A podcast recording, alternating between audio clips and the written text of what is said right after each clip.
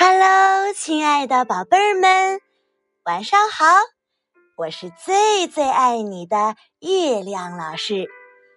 今天呀，月亮老师要给宝贝儿们讲最后最后一个西游故事了。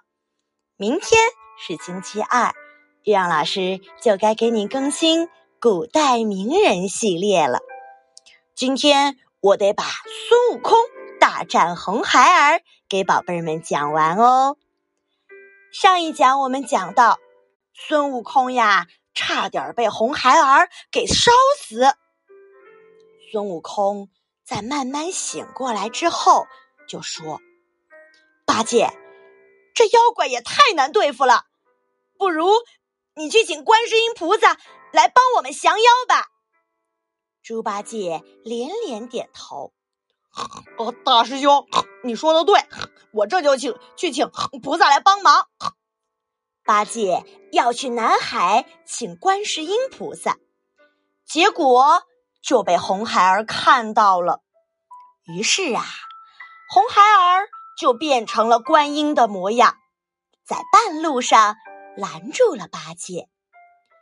八戒哪里认得出来呀？还以为啊是观音菩萨特意来帮忙的，就这样，八戒被红孩儿骗进了火云洞。谁知道是红孩儿假扮的观音菩萨呢？刚一进洞啊，红孩儿就变回了原身。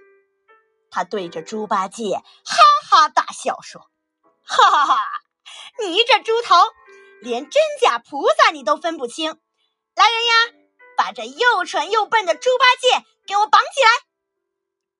孙悟空等了好久也不见到猪八戒回来，于是他变成了一只苍蝇，飞进了火云洞里。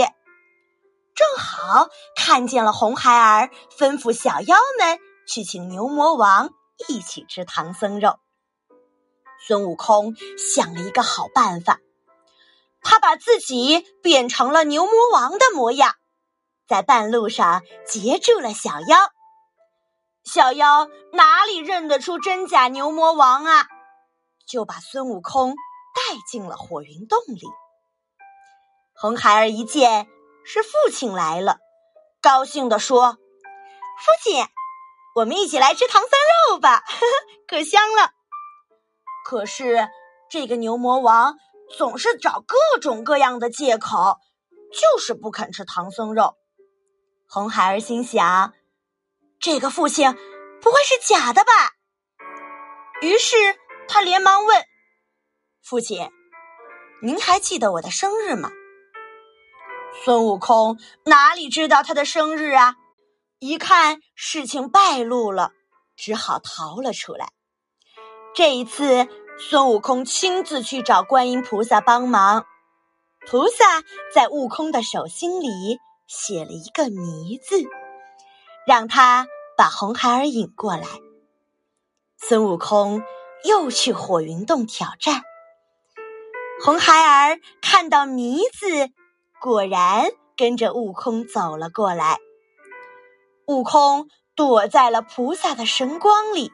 红孩儿看不见悟空，只能看见观音菩萨。他无礼的问：“你就是猴子请来的救兵吗？你就是猴子请来的救兵吗？”菩萨没有搭理他，他举起枪就向菩萨刺去。菩萨转身就走，留下了莲花台。红孩儿看到莲花台，觉得很好玩。就坐了上去。这一坐啊，不要紧，莲花台上长出了锋利的刀刃，红孩儿坐在上面根本就动不了。这下他心里慌了，连忙向菩萨求饶。菩萨抛出五个金箍，分别圈住了红孩儿的脖子、手腕和脚腕。菩萨念起咒语，红孩儿疼得满地打滚，求菩萨饶了我吧！我再也不为非作歹，再也不做坏事了。菩萨收服了红孩儿，把他留在了自己的身边，做善财童子。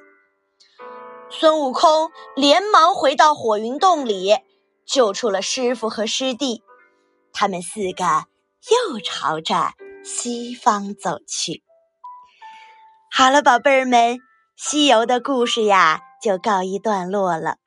明天月亮老师会给宝贝儿们带来经典名人故事，敬请期待哦。宝贝儿们，晚安，做个好梦。明天见，拜拜。